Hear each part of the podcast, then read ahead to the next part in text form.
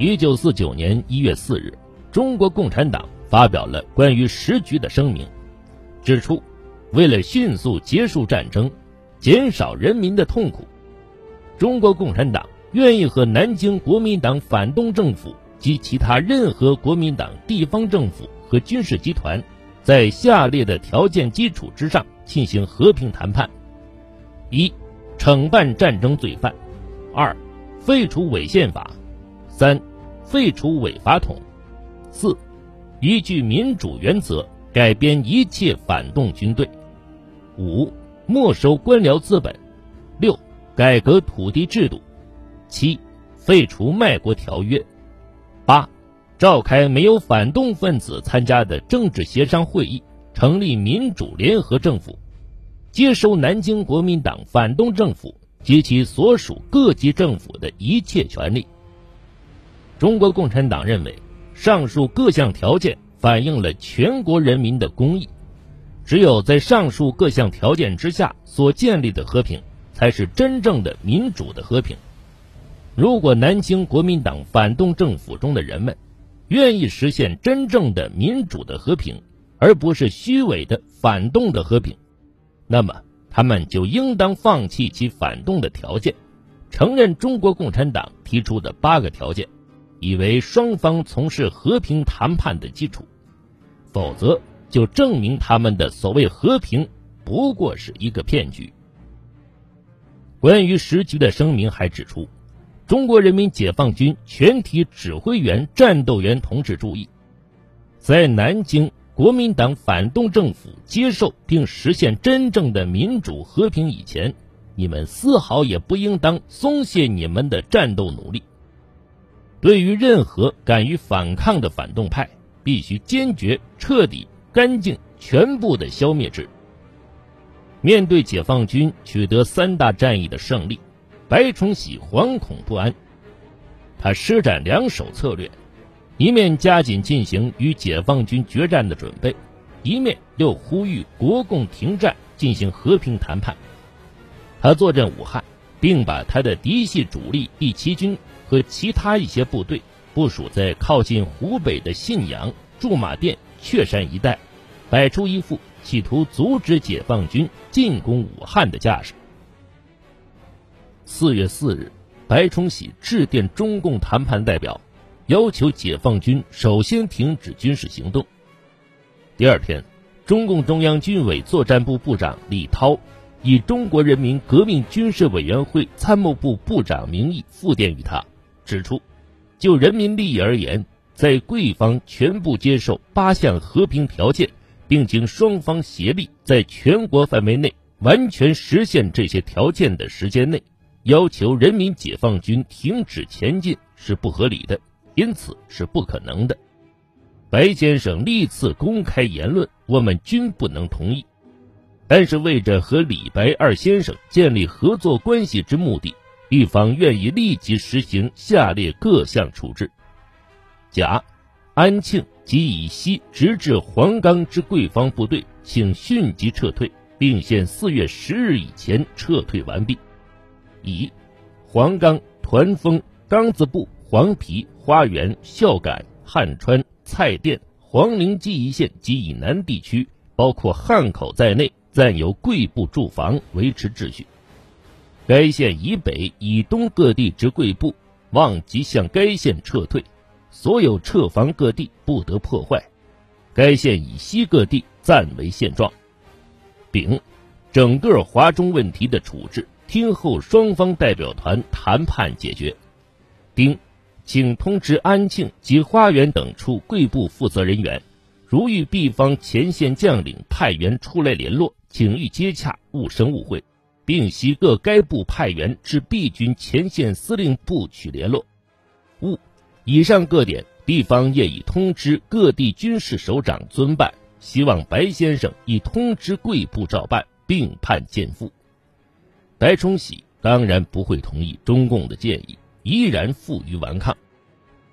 第四野战军第十二兵团在围歼湖北花园地区国民党的战斗中，缴获了白崇禧。打给第三兵团司令张干的一份机密电报，在电文中，白崇禧虽然不得不承认民心离散、士气消沉，但他仍然毫无悔改之心。不但没有向人民投降以实现和平的打算，而且企图割据华中和西南，并联合其他军阀，决心做殊死斗争，还打算祈求帝国主义的援助，以振兴为雄，卷土重来。四月底，解放军第二、第三野战军部队已彻底突破国民党军的长江防线。第四野战军先遣兵团也即将渡江，在这种形势威逼下，白崇禧在武汉召开了紧急军事会议，研究对策。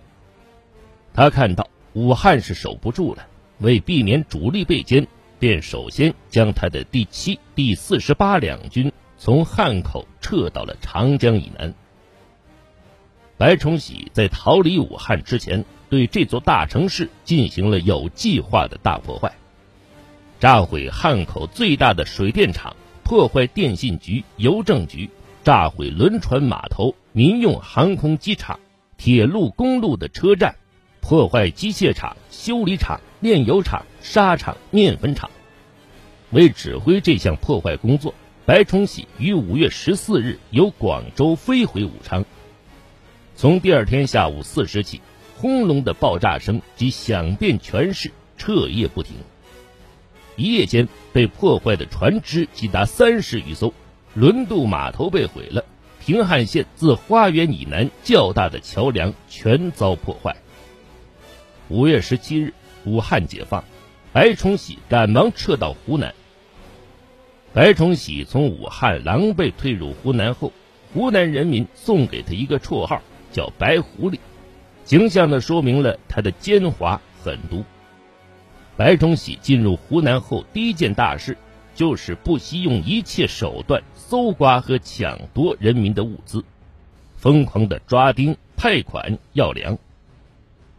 湖南中央银行的七百多两黄金被他全部劫走。他的掠夺计划范围包括极广，但主要的目标是稻米、油、盐。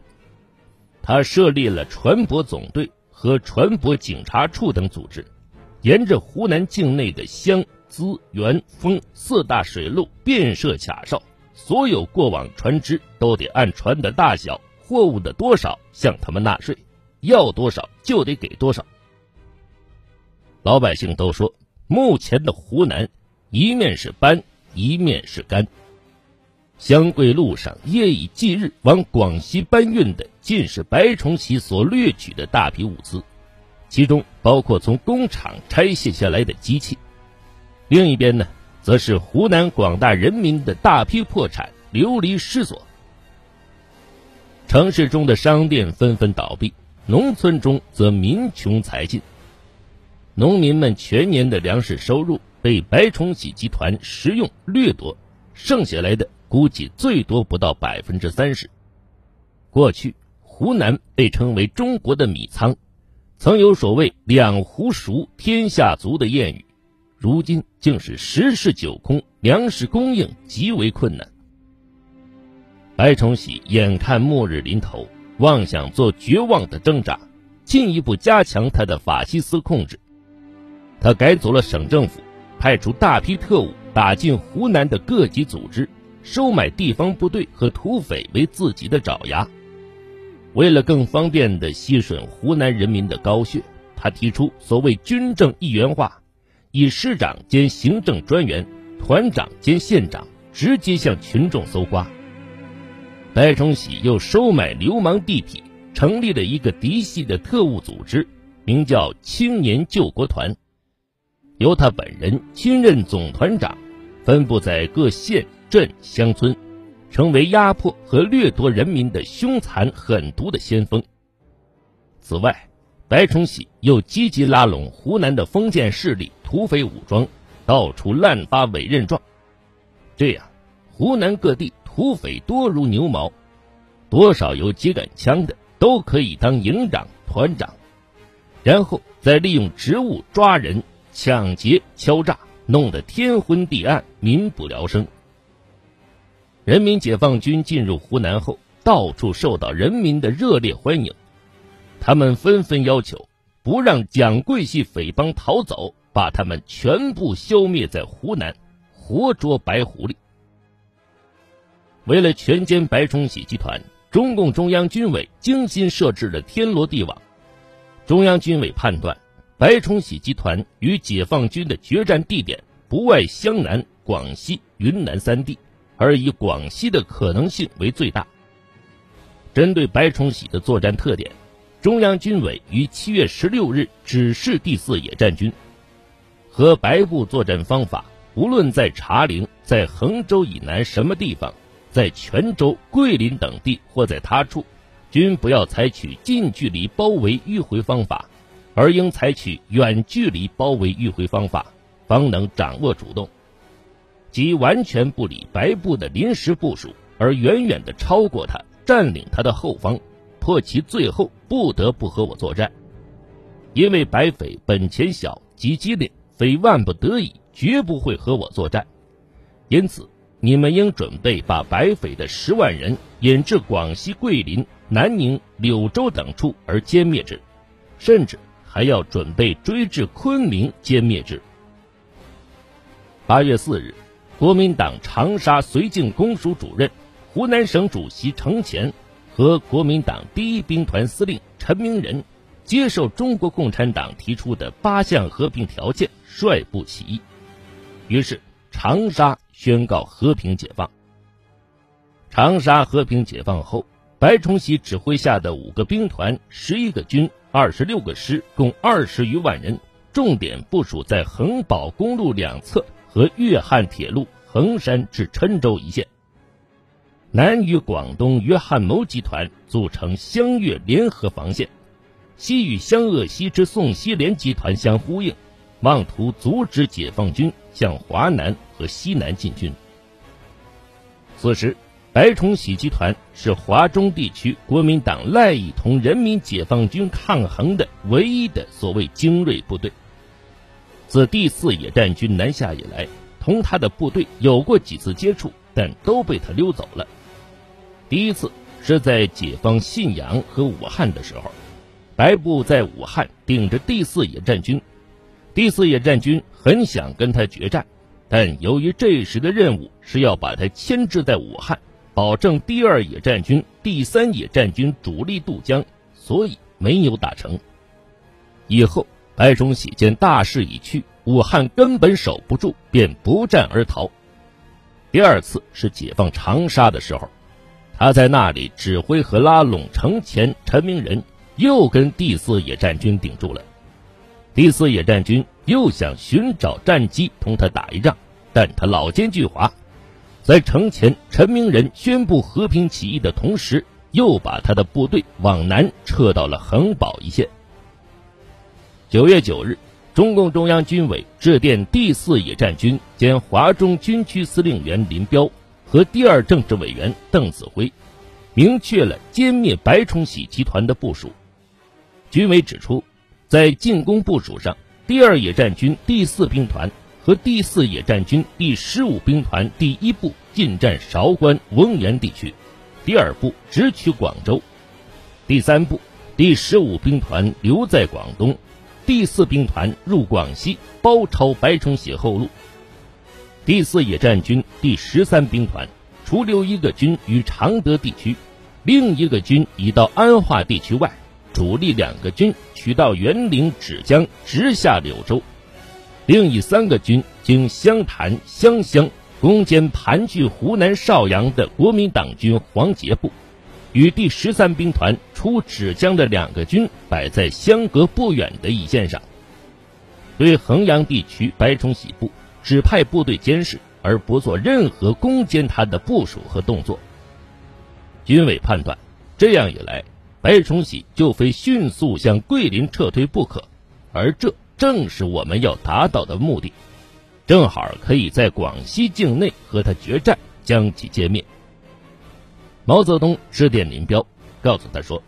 白崇禧是中国境内第一个狡猾阴险的军阀。”我们必须用远距离包围迂回的方法，设成口袋阵，把它完全装进去。第四野战军发起横保战役，歼灭了白崇禧的王牌主力第七军，号称钢七军。白崇禧的王牌被打掉了，解放军官兵们都兴奋地说：“什么钢七军，一下子就被我们砸成了一滩烂泥。”第四野战军节节打击之下，白崇禧率部退入广西。十一月二十七日至十二月底，第二野战军第四兵团在陈赓指挥下发起了越桂边战役，全歼白崇禧集团。输光了老本之后，白崇禧被迫逃到了台湾，从此他完全置于蒋介石的掌控之下，过着备受排挤却无可奈何的失意生活。他曾任总统府战略顾问委员会副主任。一九六六年十二月的一天，白崇禧突然被发现裸死床上，死因一时成为谜团。